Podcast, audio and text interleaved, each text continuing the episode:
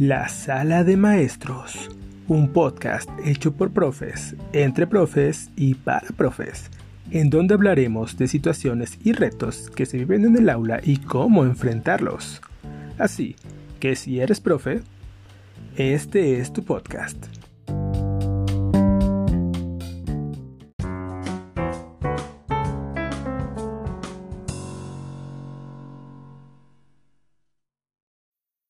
Bienvenidos a este primer episodio de la Sala de Maestros.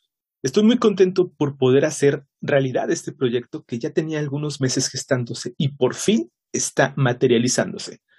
Antes de comenzar con el tema que nos atañe, déjenme, déjenme contarles de qué se trata este podcast y cuál es el objetivo.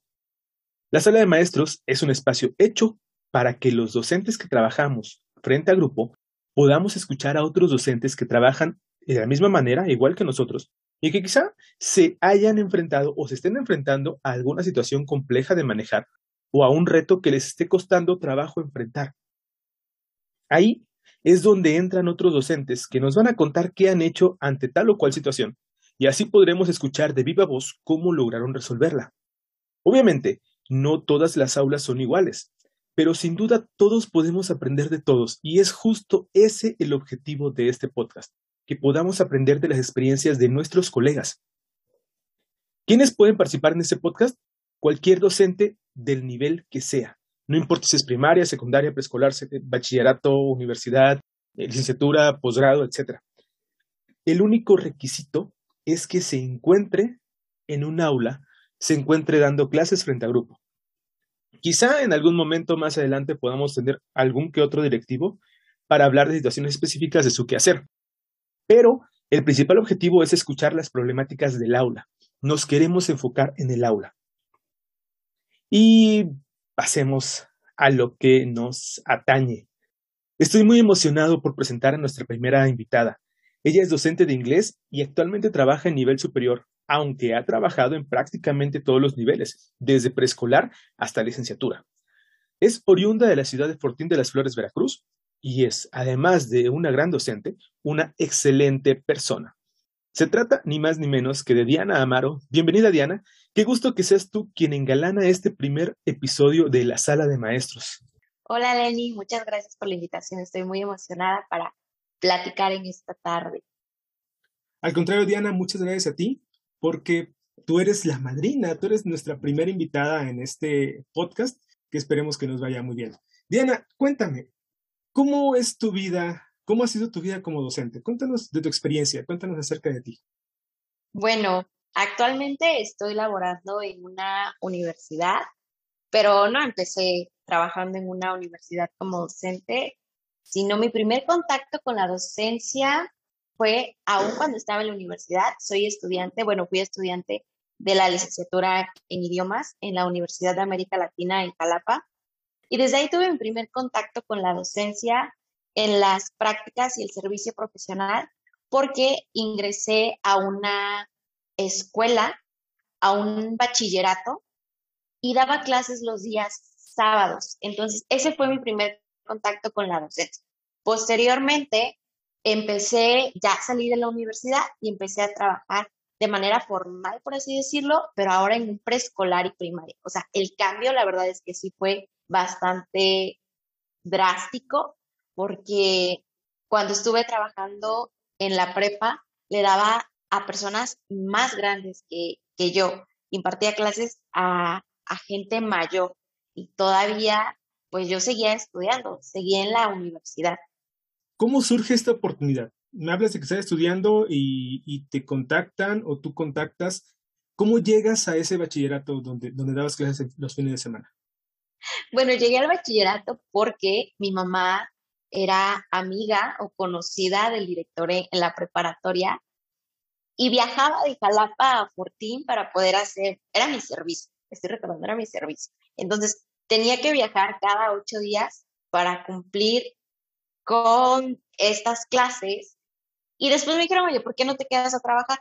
Y me quedé a trabajar, estuve en esta escuela aproximadamente un año y medio y pues era viajar cada ocho días de Jalapa a Fortín para poder dar las clases. bachillerato. ¿Cómo fue? Nos estás hablando de que tú eras más joven, eh, más joven que muchos de tus alumnos.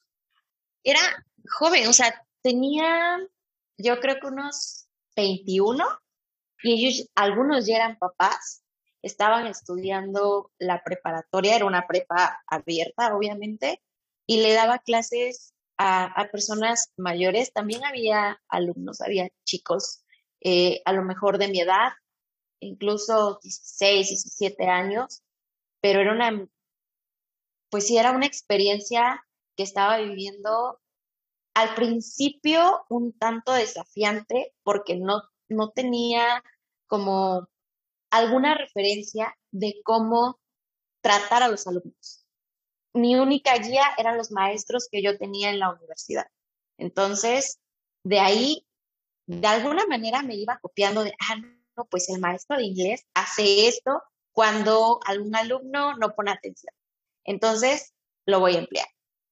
Pero en realidad, pues no tenía experiencia, solo copiaba lo que hacían mis maestros en la universidad y yo lo hacía eh, dentro del salón de clase. Y te funcionaba, supongo. Sí, me funcionaba bastante bien, pero sí, sí fue un reto muy, muy grande porque algunos alumnos, al ser tu joven, no te toman en serio. Y lo chistoso era que eran alumnos que eran más chicos que yo, pero me veían joven, entonces no me tomaban en serio. Nunca tuve algún conflicto con las personas que eran mayores que yo, al contrario, porque ellos sabían a lo que iban, sabían por qué estaban ahí, pero sí, el conflicto era más con los alumnos jóvenes. ¿Qué hacías en esos casos cuando alguien no te tomaba en serio? Mira, sinceramente al principio me molestaba muchísimo. Era una molestia de, ¿cómo? ¿Cómo no me vas a hacer caso? A mí, que ya casi salgo de la universidad. Pero lo tuve que ir manejando de hecho, uno de mis maestros de la universidad fue una persona fundamental que yo, que creo hasta hoy en día que fue quien dije, quiero seguir los pasos de la docencia gracias a este maestro. Entonces, cuando tenía algún conflicto, me acercaba a él y decía, bueno, pues es que este alumno es grosero conmigo. ¿Qué hago? No, pues trata de mediar la situación. O sea, habla con él. Pero siempre trata de mantener tú en tu postura de maestra y él el de alumno. De alguna u otra forma lo va a entender. Si de plano ya no puedes tú, que por favor lo, vea el director de la escuela, porque pues estás haciendo tu servicio. Ahí todavía no estaba trabajando. Ya cuando empecé a trabajar, ya pues se daban cuenta que no era nada más la chica del servicio. Cuéntanos cuál fue tu peor experiencia o la que más desafíos te, provocó en un momento donde dijeras, esta persona ya me tiene harto porque, harta porque no me, porque no me hace caso, porque no me toma en serio, ¿y cómo lo resolviste? ¿Cómo lo manejaste? Había un chico en un grupo que se quería hacer el chistoso, pero aquí lo curioso era que a este chico yo lo conocía porque había sido mi compañero en la primaria, o sea, nos conocíamos desde la primaria. Entonces, él seguía estudiando la, la preparatoria y se quería hacer el chistoso como de yo soy el amigo de la maestra, este, la maestra pues no sabe tanto, está muy jovencita, tiene mi edad. Y ponía al grupo, no sé si decirlo en mi contra, pero hacía que ninguno de sus compañeros me hiciera caso. Entonces, creyeron que no iban a reprobar y se dieron cuenta que sí repruebo. me gusta. Ah, no es cierto, no me gusta reprobar. Pero, pero ya era una manera en que yo dije, o sea, ya, de verdad, ya no puedo contigo. Alborotas al grupo. Tienes cualidades de liderazgo, pero tu, tu liderazgo no lo enfocas a algo positivo, lo enfocas a mover al grupo para que no le haga caso a tus maestros. Y después me dijeron que no era solamente conmigo. Entonces, como había cierta relación con el chico, le dije, oye, a ver, ¿qué onda? Y pues me dijo, es que mis compañeros no te van a hacer caso, porque eres de mi edad prácticamente y no les gusta cómo das clase, porque eres sangrona, porque te enojas y la verdad es que sí me molestaba, pero me molestaba el hecho de que ellos no pusieran atención, o sea, que yo hubiera preparado mi clase, que llevaba material, incluso cuando llevaba material y le estaba algún, alguna fotocopia, la tiraban, o sea, la tiraban en mi cara. Era algo complicado el estar trabajando con alumnos que entiendo que todos tenían problemas, pero con alumnos de este estilo, que en realidad no sé si iban a la escuela obligados, pero la mayoría pues ya eran mayores, no como una edad de chicos de bachillerato, pero la situación sí fue un tanto complicada el trabajar con chicos de bachillerato, pero un bachillerato abierto. Diana, finalmente tú calificarías esta experiencia de dar clases en bachillerato como una experiencia positiva para ti, algo que fue edificante. Totalmente, sí, considero que fue una experiencia bastante positiva. A lo mejor hace unos años no lo veía de esa manera, hace 10 años hubiera dicho, no, renuncio, no quiero dar clases. Pero creo que lo que viví en ese momento me ha servido y me sirvió cuando salí de la universidad y vi un panorama completamente diferente. Y debo decirte que yo juraba y perforaba en la universidad que no iba a dar clases. O sea, yo no quería dar clases, no era mi primera opción dar clases. Y una maestra nos dijo, por lo regular, el primer contacto que tienen los estudiantes de idiomas es con la docencia. No sé si es afortunado o desafortunadamente, pero yo juraba que no iba a dar clases porque dije, no tengo paciencia, no me gusta tratar con las personas, no creo ser buena frente a grupo. Y la vida me dijo, ah, pues no, lo primero que vas a, a intentar es la docencia. Y bueno, desde hace aproximadamente ocho años, nueve, he sido docente frente a grupo. Diana, entonces, ¿qué es lo que pensabas tú cuando eras estudiante y en qué momento entiendes o te das cuenta que el camino que tú persigues es justamente la docencia? ¿O en qué momento te enamoras de la docencia? Creo que me enamoré de la docencia ya cuando salí de la universidad. Dejo de trabajar en, en esta institución. El estrés ya era mucho, debo confesarlo, que el estrés ya había sido mucho. Ya me había cansado de conversar, de tratar de dialogar las situaciones con los chicos de la prepa. Y algunas cuestiones eh, académicas que no estaba de acuerdo y por salud mental decidí, decidí salir. Pero eh, lo decidí cuando seguía estudiando en la universidad. Al terminar la universidad, regreso de Jalapa a Fortín, aunque viajaba cada 15 días por la cuestión de la tesis, pues ya estaba, ya estaba viviendo aquí en Fortín. Entonces dije, tengo que trabajar. Y a mí lo que me hubiera gustado o, la primera opción que tenía en campo laboral para mí era la traducción. Me hubiera encantado poder ser traductor. Desafortunadamente no, no se podía en ese momento porque tenía que viajar a la Ciudad de México o a Monterrey, que eran los únicos lugares donde tenía una maestría para, para ser traductor. Entonces, no se pudo en ese momento y dije, ok, voy a intentarlo por la cuestión de docencia. Y ahí fue cuando inicié como maestra en un preescolar y una primaria. Tenía primero, segundo y tercer grado de preescolar y primero y segundo de, de primaria. Los más chiquitos. más chiquitos, dije, estos sí me van a hacer caso.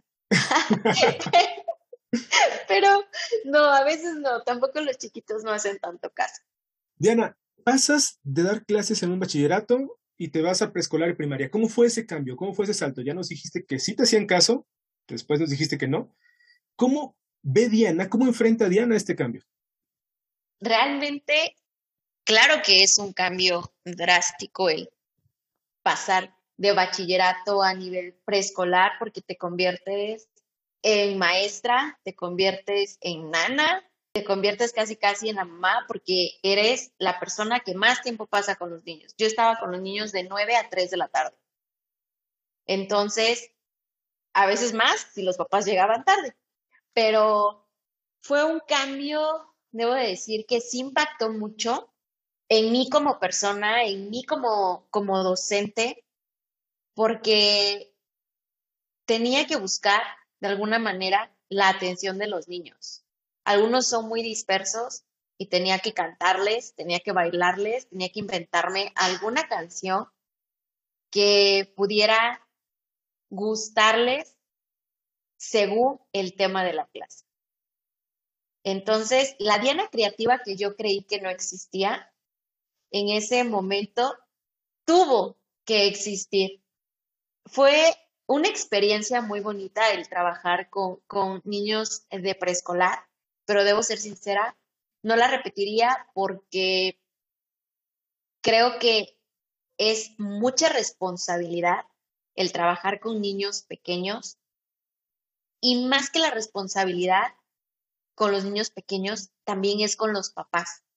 O sea, te tienes que entender sí o sí, claro, con los papás. Y el trabajar a veces con un padre de familia es complicado. No imposible, pero sí es complicado. Entonces, sí fue algo muy grande, algo que cambió esa visión que tenía en mí como persona, como docente, y tenía que de alguna manera salir, salir como también de, de este nivel, nivel que era preescolar, porque sí creía que era una responsabilidad muy, muy grande. Digo, me encantan los niños, me gusta trabajar con ellos, me gusta como lo espontáneos que llegan a ser, lo cálido que es trabajar con, con pequeños, pero también me tocó vivir una experiencia un tanto chistosa. Ahorita me río, pero en ese momento no me reí. Olvidé a una niña en el baño, a una pequeñita de cuatro años. La olvidé en el baño. Eh, recuerdo que tenía que llevar a los niños al comedor, calentarles la comida, casi casi darles de comer. O sea, no nada más era la función de maestra, sino que eras la nana. Llevo a los niños al comedor, empiezo a calentar comida, la niña me pide que, que la lleve por favor al baño, le digo, ok, vamos, la llevo. Le digo, ahorita vengo por ti, me fui a ver a los niños y tenía la costumbre, una muy buena costumbre, de contarlos. No era grande la escuela, pero yo contaba a los niños. Termina el receso, recogen empezamos a recoger en las mesitas y demás.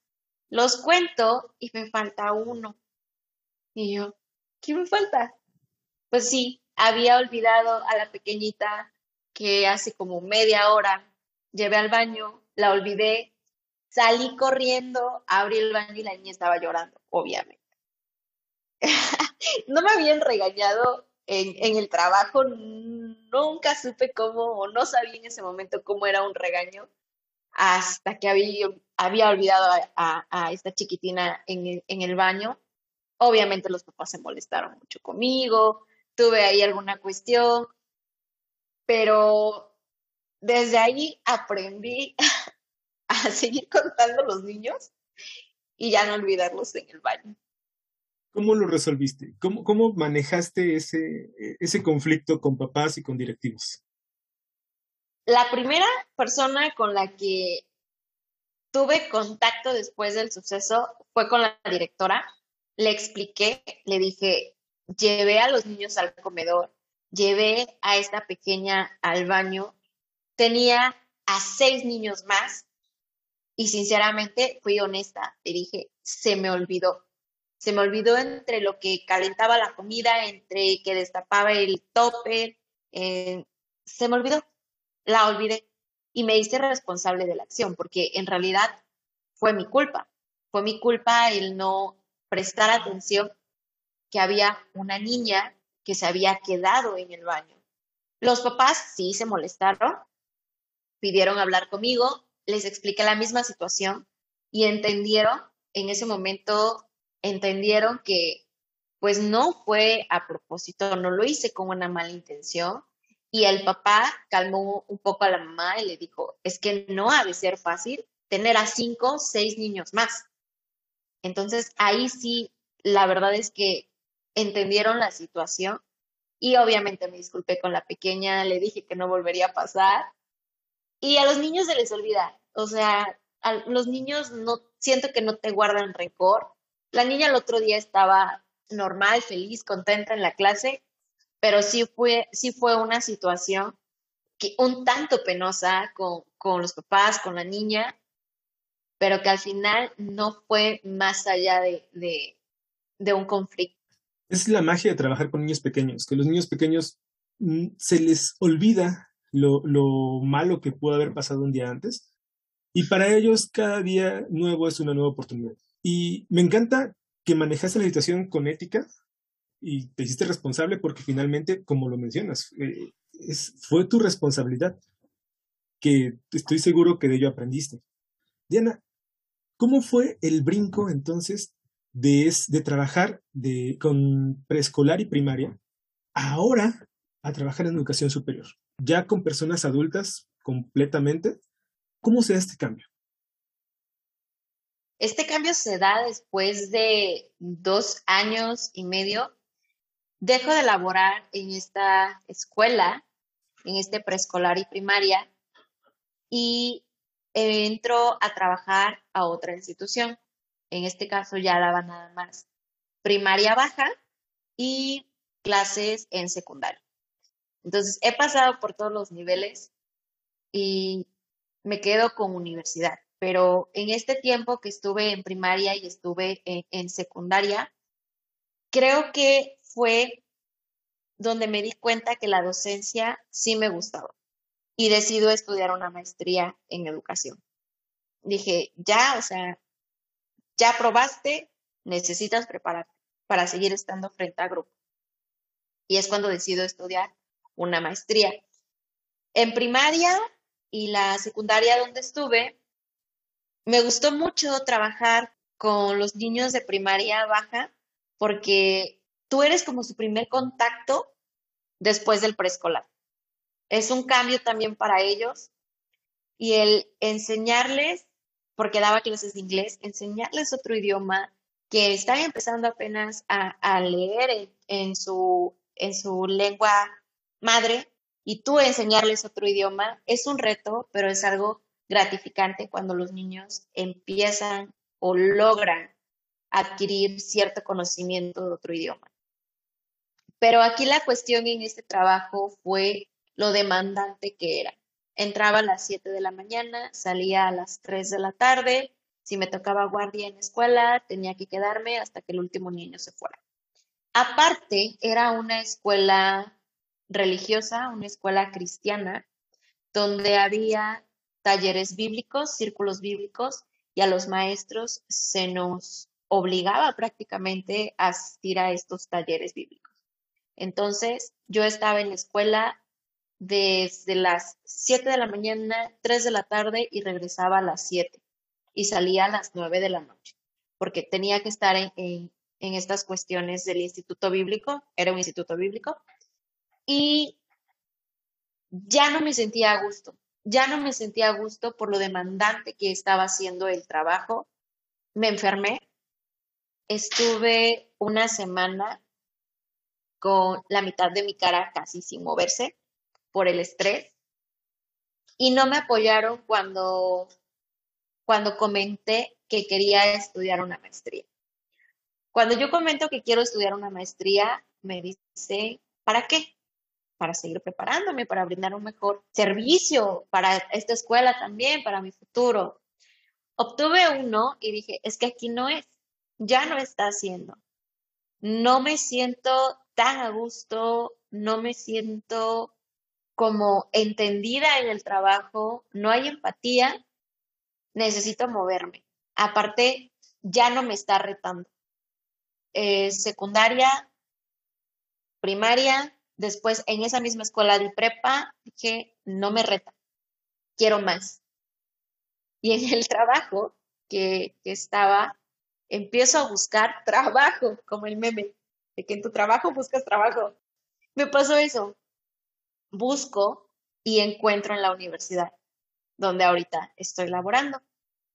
Mando mi currículum, me hablan ese mismo día y me dice mi jefe, el que ahorita es mi jefe, necesito que te presentes mañana, este es el tema, nos vas a dar una clase muestra de 20 minutos. Yo seguía trabajando. Entonces dije, sí, no lo pensé.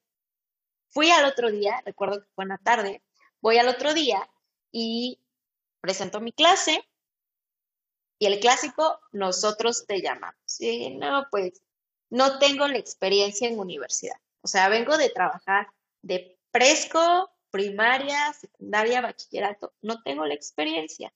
No creo que contraten a una persona que no tiene la experiencia al estar frente a un grupo de, de universidad.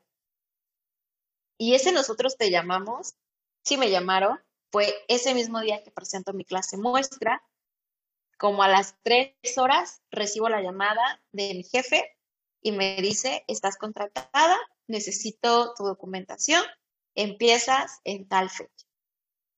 En el otro trabajo di las gracias, gracias, pero pues me retiro. Se generó un conflicto porque dejaba los grupos sin concluir el año escolar, pero sí puse mi salud primero antes que el trabajo, porque ya no, ya no estaba siendo grato para mí y el estrés laboral que estaba sufriendo en ese momento ya rebasaba. Así fue como llegué a la universidad. Entonces, ¿tú aconsejarías o recomendarías a, algún docente que esté atravesando por problemas emocionales, por problemas de salud mental, que ponderen su salud mental antes que el trabajo? Totalmente. Creo que nuestra salud es primero que el trabajo, primero que cualquier otra situación. Desafortunadamente, el estrés laboral a veces no, no se le presta la debida atención cuando en realidad sí creo que es importante hacerlo y nosotros darnos cuenta cuando estamos sufriendo estrés laboral. Y en las escuelas suele pasar, y más en las escuelas particulares. Entonces, pasaste de preescolar, secundaria, bachillerato, primaria baja. Llegas a un nuevo trabajo completamente desconocido para ti, un nuevo reto. ¿Cómo sucede esto? ¿Cómo, cómo lo afrontas? ¿Qué pasa ahí? yo estaba feliz ya con mi nuevo trabajo en la universidad. Lo único que no me gustaba de la universidad era que tenía que vestir formal y pues venía de trabajos que no me pedían vestir formal. Era jeans, una blusa polo, tenis. Y acá no, ya era una cuestión mucho más formal. Era un saco, tacón, pantalón de vestir. Y digamos que no, que no soy muy fan de, de este tipo de outfits. Pero el cambio fue aún más drástico del que viví de preescolar, perdón, de bachillerato al preescolar, porque los chicos de universidad se ven más grandes que yo y tuve muchas, muchas cuestiones al estar frente, frente a grupo, desde comentarios de chicos que me decían, pero ya terminó de estudiar, ¿verdad? o que no me dejaran entrar a la escuela. Una vez no me dejaban entrar, fue mi primer día de trabajo, lo recuerdo. Voy, me cambio de edificio porque hay dos edificios en la universidad. Me cambio al edificio, me detiene el, el portero y me dice, no puedes pasar porque no traes uniforme. ¿Cómo? Nadie me dijo que usaban uniforme los maestros. Los alumnos usan uniforme. Y le dije, pero soy maestra. Y se me queda viendo sorprendido. Y me dijo, ¿ah, sí? Y yo, sí, soy la nueva maestra de lengua extranjera. Me dice, pues voy a, me dijo, pues voy a confirmarlo. Le voy a hablar a su jefe de carrera. Le hablan a mi jefe de carrera y le dicen, aquí está una persona que se llama, y dan mi nombre, Diana Sánchez Amaro. No sé qué le habrá hecho mi jefe, supongo que le dijo, déjala pasar, es la nueva maestra, que el señor no sabía ni dónde meterse me pidió disculpas, creo que durante todo el semestre. Y se encargó de contárselo a todos, a todos los maestros, yo creo que entraban por ese plantel, porque cada maestro que llegaba me decía que no te dejaron entrar, ay, es que te ves muy jovencita, ay, es que te ves bien chiquita. Ese fue mi primer día de trabajo. Y lo recuerdo y la verdad es que me da mucha risa.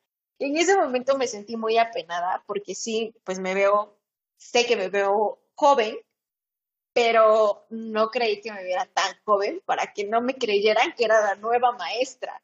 Entonces, ese fue uno de los primeros retos, o creo que es uno, es uno de mis retos en cuanto a, a, trabajar en nivel universitario. A lo mejor que no represento la edad y que muchos alumnos, y que me ha tocado alumnos que me preguntan de, pero ya terminó de estudiar, ¿verdad? Pero sí terminó la universidad. Sí, sí terminé la universidad. Por algo estoy acá. No podría estar acá si no hubiera terminado la universidad. Ya me imagino la de anécdotas que puede haber de, ese, de, de este tema con, tus alumnos y con otros compañeros, con compañeros nuevos. Diana, cuando hablé contigo para pactar esta entrevista, tú me dijiste una frase. Hay veces que creo que mis alumnos universitarios no saben qué onda con su vida. ¿Por qué crees que pasa esto?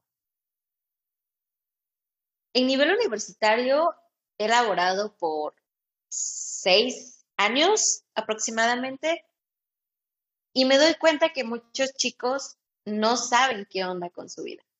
Muchos no saben ni por qué están estudiando lo que están estudiando. Algunos chicos lo comentan, es como, es que mi papá me dijo que estudiara esto, o es que mi mamá quiere que estudie esto. Y creo que esto es, sí, cuestión de cada uno de, los chicos pero también la orientación que ellos tienen. No saben a dónde se dirigen, no saben por qué, por qué están ahí o para qué lo están haciendo, por qué lo están haciendo y creo que no se lo cuestionan. Ese es un punto importante de los chicos que creo que no se cuestionan muchas situaciones. ¿Cómo impacta esto a la vida de esos chicos? ¿Y cómo impacta a los docentes cuando intentan abordar algo que vaya un poco más allá de la mera educación dentro del aula? Cuesta porque no te toman en serio. O sea, no toman en serio lo que tú les puedes decir. Son pocos los alumnos, o al menos son pocos los alumnos que yo he tenido, que en realidad saben el por qué están ahí.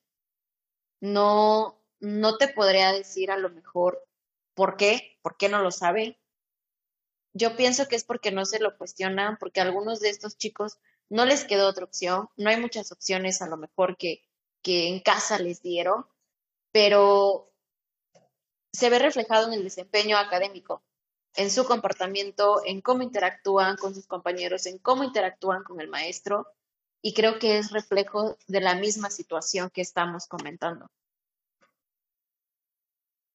¿Y qué puede hacer el docente, en este caso de educación superior, incluso media superior, para ayudar a orientar al estudiante. Tratar de cuestionar el, por qué, por qué decidiste estudiar esto. Muchos no saben ni por qué están estudiando lo que están estudiando.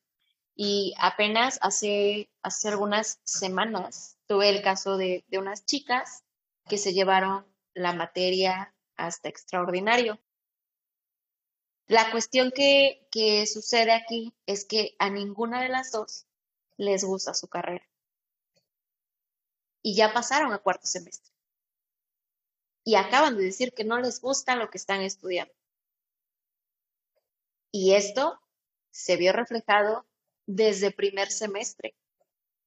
Uno como maestro, uno como docente, se da cuenta de a quiénes de tus alumnos sí les gusta en realidad lo que están estudiando. Porque se esmeran, porque ponen atención, porque participan, porque están presentes en la clase. Y muchos de ellos no. Y fue lo que sucedió con las chicas. Durante el semestre se presentaron a lo mucho a 10 clases. Obviamente iban a, a reprobar la materia, no la iban a acreditar. Y resulta que no les gusta lo que están estudiando y lo vienen a decir o lo dice ya cuando acaban de pasar a cuarto semestre de la universidad, o sea, a media carrera. Querían estudiar cosas distintas a lo que están estudiando, pero no les quedó de otro. Y obviamente se refleja en el aula. Desafortunadamente, por situaciones como estas, nos encontramos con profesionales desinteresados, que incluso ponen en riesgo la salud, ponen en riesgo eh, infraestructuras, ponen en riesgo muchos, muchos otros aspectos en los que nos desarrollamos todos los días, personas que sí, que sí nos interesamos. ¿Por qué vemos este tipo de fenómenos? ¿Por qué yo que no estoy interesado en mi carrera, por qué me veo obligado a terminar algo que no quiero? Considero que aquí ya es cuestión como un tanto familiar. Regreso al caso de las chicas. Les digo, y sí, sí les hice la pregunta de, ¿te gusta lo que estás estudiando? Y me dijeron, no, yo quería estudiar cosmetología, yo quiero estudiar derecho. ¿Qué haces estudiando lenguas? Pues es que mi papá, mi tía, me dijo que, que me metiera a estudiar lenguas. Es que no alcancé, no pude inscribirme a lo que yo quería. Entonces, ¿por qué lo estás haciendo? Porque se vieron, de cierta manera, fueron influenciados por, familiares que tenían que estudiar eso, pero ¿por qué terminarlo? Una de ellas tiene la opción de no hacerlo. Le dije, y ya lo saben tus papás. O sea, ya saben que no quieres estudiar esto, ¿sí? ¿Y qué te dicen? Pues que me puedo salir. ¿Y por qué no lo haces? Porque quiero terminar, porque quieres finalizar tus estudios en esta licenciatura, porque considero que me puede complementar para lo que quiero estudiar. Ah, bueno, a lo mejor lo buscan como un complemento y posteriormente con sus recursos o a lo mejor llegando a un diálogo con los papás, puedan estudiar lo que, lo que ellas quieren, poniendo el ejemplo de esas dos chicas. Pero así como esas dos chicas, hay muchos más alumnos que finalizan su licenciatura sin que les haya gustado. Muchas veces estos alumnos son los que trabajan sin pasión. Diana, hablaste ahorita del entorno familiar, pero además del entorno familiar, ¿cómo influye todo el entorno social sobre estos chicos que ya descubrieron que no quieren hacer o que no quieren la carrera en la que están estudiando, ¿cómo influye este entorno social para orillarlos a que terminen eso que no quieren hacer? Creo que somos crueles a veces. Vemos mal que alguien no finalice una licenciatura y tenga licenciatura trunca. Y considero que muchas veces pasa esto con los alumnos. Hay chicos de séptimo que me dicen, es que no me gusta. ¿Qué haces aquí si estás en séptimo? O sea, ¿cómo llegaste tanto? Es que si no van a decir que no terminé, que no pude. O sea, ya es una cuestión como, mm, no sé cómo podría decirle, si de ego, de presión social, del miedo al qué van a decir de que no finalicé, o simplemente ya lo toman como un reto. Pero bien lo mencionas, o sea, ¿qué qué calidad de profesionistas van a ser, si es que van a ejercer en algún momento. ¿Por qué? Porque si no te gusta, no lo vas a hacer con pasión, no le vas a poner el esmero que a lo mejor sí le pondrías a algo que sí te apasiona. Entonces, hay muchos chicos con esa o en esta situación de que finalizan una licenciatura y que simplemente o no ejercen o si lo hacen, pues lo hacen de una, de una manera no tan profesional. ¿Cómo ayudar a un estudiante a descubrir su pasión? O en su defecto, a un estudiante que a lo mejor no tiene tan claro o aún no, ha descubierto el gusto por, por la carrera en la que está. ¿Cómo despertar esa pasión? ¿Qué tenemos que hacer como docentes para ayudarles a despertar esa pasión? ser empáticos con ellos. Sinceramente, eh, hay algunas veces que sí me cuesta un poco como generar esa empatía y más con alumnos de los que estamos platicando. Alumnos que no ponen atención, alumnos que no te hacen caso, alumnos que no entran a las clases. Y es un tanto complicado, pero creo que es orientarlos. Y no solamente cuando llegan a nivel universitario, creo que una base primordial es la preparatoria. ¿Para qué soy bueno? Se supone que escogemos áreas o aquí escogemos áreas para saber a dónde nos dirigimos, a lo mejor humanidades exactas, biológicas, por las habilidades que tenemos. Entonces, creo que desde ahí tenemos que empezar, o si no es que regresarnos regresarnos y tener en claro cuáles son esas habilidades para poder apoyarlos o a lo mejor orientarlos o, simplemente cuestionarlos de, ¿te gusta? ¿Qué querías estudiar tú? Ok, si te gusta, te apoyo. Están estas opciones. También generar como esa red de apoyo con ellos muchas veces funciona. En ocasiones sí, en ocasiones no, pero sí, sí sería bueno intentarlo en determinado momento. Apoyarlos, escucharlos a lo mejor. Diana, ¿y ya descubriste que un alumno no quiere estar en la carrera? Definitivamente no quiere estar. Ya intentamos todo. Y él ya se dio cuenta tampoco de que no es lo suyo. ¿Qué sigue? ¿Qué paso seguir con este alumno? ¿Cómo orientarlo para que tome la decisión? ¿Sabes qué? Este no es tu, esta no es tu realidad, esto no es lo tuyo. Ve y busca tus sueños, busca lo que sí quieres hacer. ¿Qué tiene que hacer el docente en un caso así? Platicarlo, platicarlo, creo que a nosotros como docentes únicamente sería orientarlos porque no es una cuestión a lo mejor que, que nosotros podemos influir a un 100%, porque regresamos. Hay muchos chicos que no tuvieron otra opción porque en casa los están presionando o porque simplemente fue lo que tuvieron. Fue lo que tuvieron porque a lo mejor en donde están no hay la licenciatura que ellos quieren, pero sí cuestionarse. En realidad muchas veces les he dicho a algunos chicos, es que esto no es lo tuyo.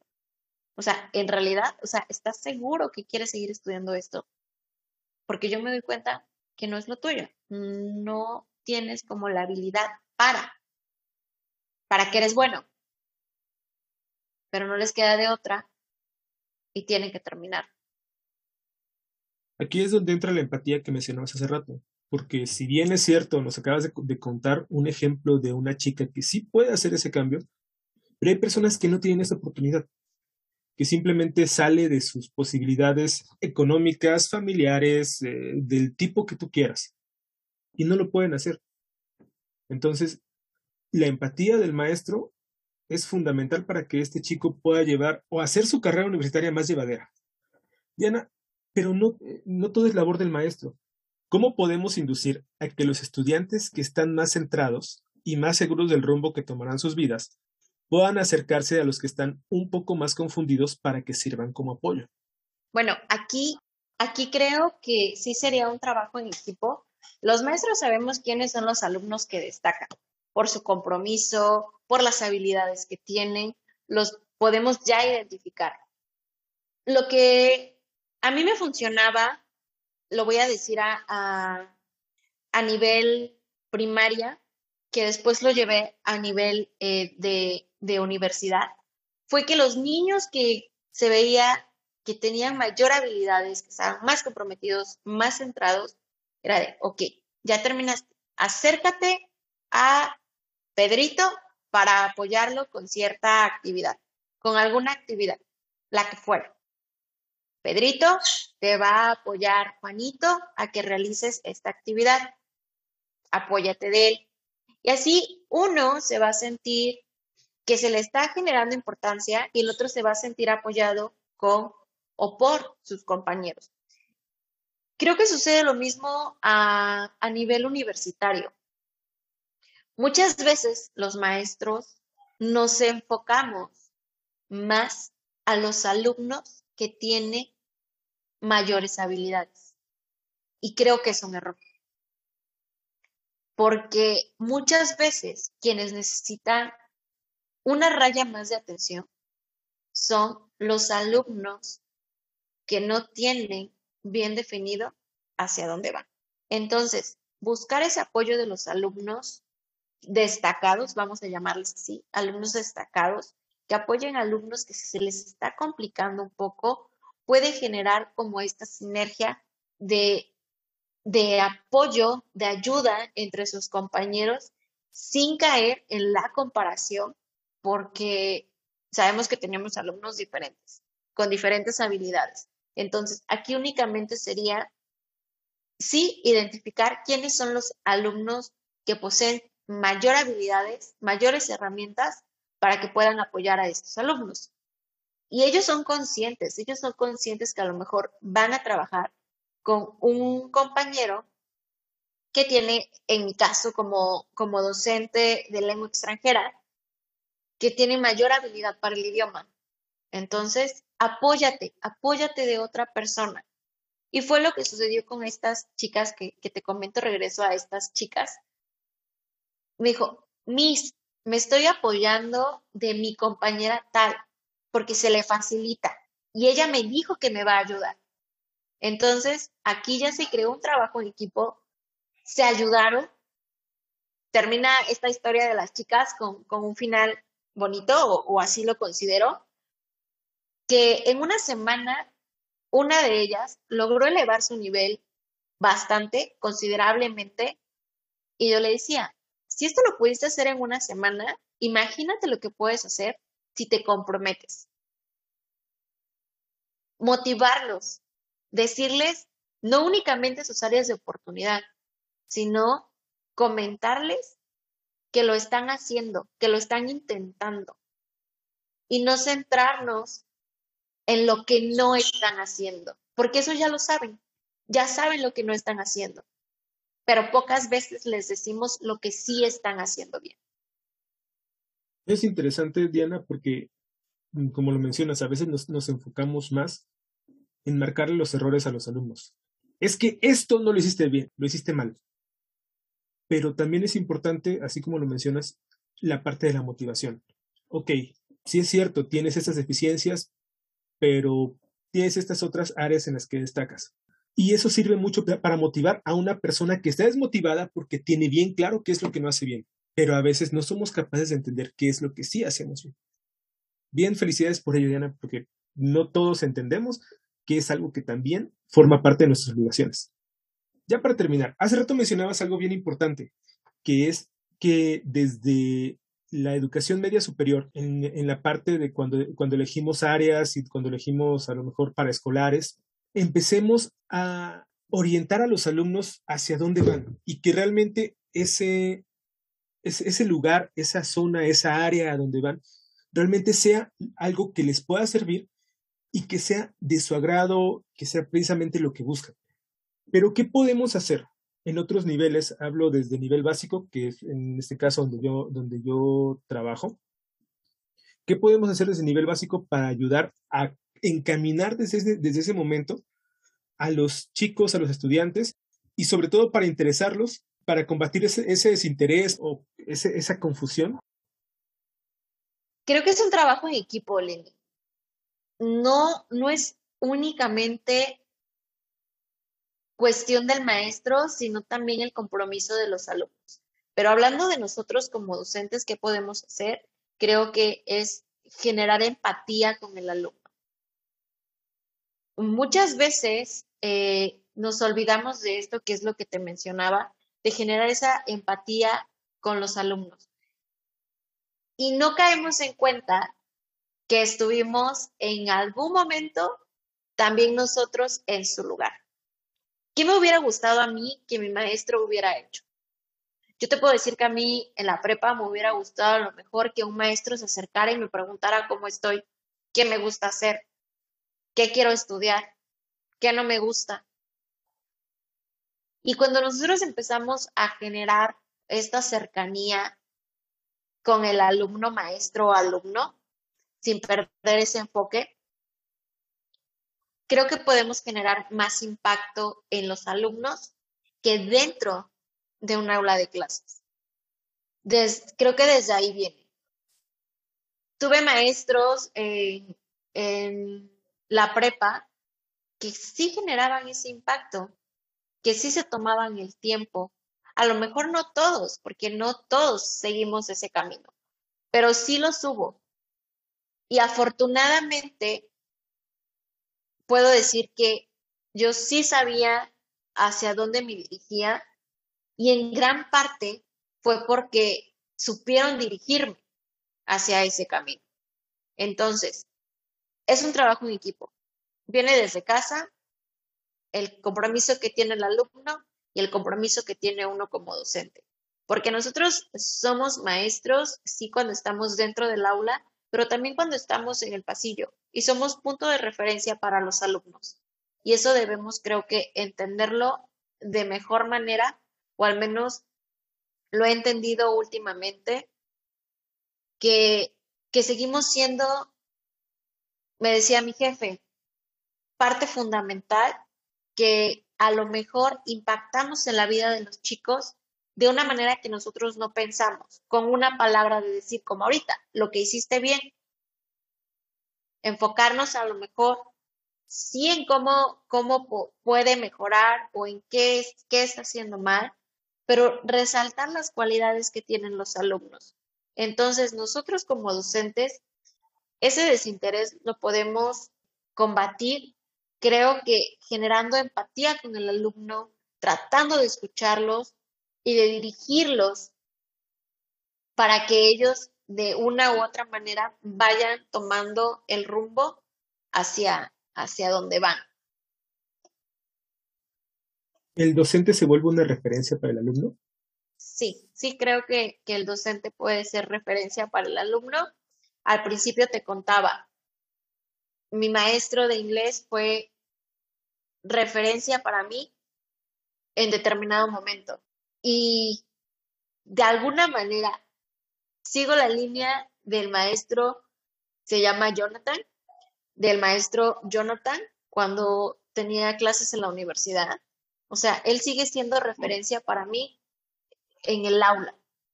Entonces, sí creo que hay maestros que impactan de manera tanto positiva como negativa, pero e, en este caso, e, el maestro impactó de manera positiva. Entonces, cuando sea grande, y lo digo cuando sea grande, me gustaría tener las habilidades que él tenía frente al grupo. Maestro Jonathan Laudal, si usted está escuchando esto, debe sentirse orgulloso porque formó a una gran profesional y sirvió de referencia para una buena, para una buena docente. Diana, entonces nos está diciendo que el trabajo del docente no acaba en el aula. Bueno, es que depende. Eh, los maestros también tenemos una vida. los maestros también tenemos una vida. Entonces, Digo que somos referencia para los alumnos, sí, dentro, pero también fuera del aula en cuanto a espacio de escuela. Porque muchas veces, y, esto quiero, quiero comentarlo, muchas veces somos de que, no, es que tengo vocación, entonces el trabajo me lo llevo a la casa y sigo trabajando. ¿Ahí? Y, y no, no es eso, o sea, yo sí soy partidaria de tu espacio, de tu tiempo, pero también creo que somos referencia y generamos impacto en nuestros alumnos. Diana, ya para terminar, ¿qué le dirías a ese docente que está empezando a trabajar en nivel, a nivel superior y que se está enfrentando a situaciones de las, de las que no se siente preparado para afrontar? o que está a punto de tirar la toalla porque siente que no da el ancho? Paciencia, mucha paciencia y, y sobre todo es créetela, porque por algo estás ahí, por algo estás frente a un grupo de nivel superior, tienes las habilidades, tienes las herramientas y la experiencia se va adquiriendo. Y como coloquialmente se dice, vas a ir agarrando callo frente a grupos universitarios y vas a demostrar lo que eres y lo que sabes dentro de esa aula y cuando no sepas qué hacer, siempre va a haber alguien que va a saber cómo responder.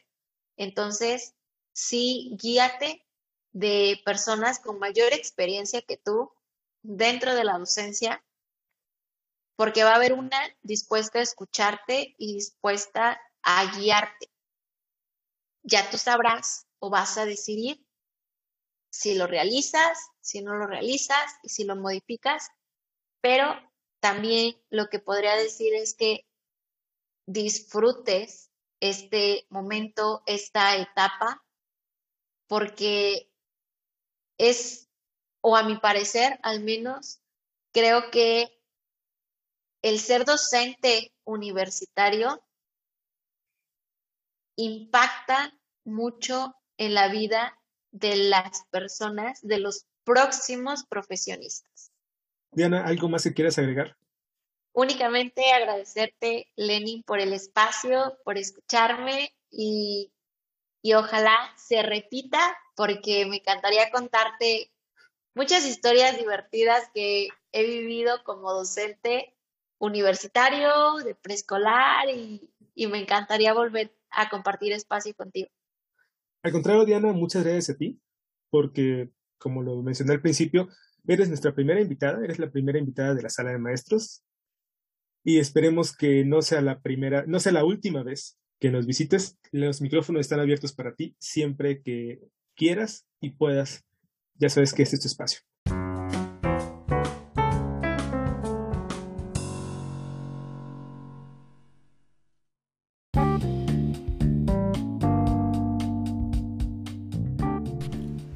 Escucha la Sala de Maestros Podcast el primer lunes de cada mes y si tienes algo que decirnos, comunícate con nosotros en nuestras redes sociales. Facebook, La Sala de Maestros Podcast. Instagram, arroba La Sala de Maestros Podcast. Twitter, arroba sala-maestros o envíanos un correo electrónico a la sala de maestros podcast gmail.com. La Sala de Maestros, un podcast para profes.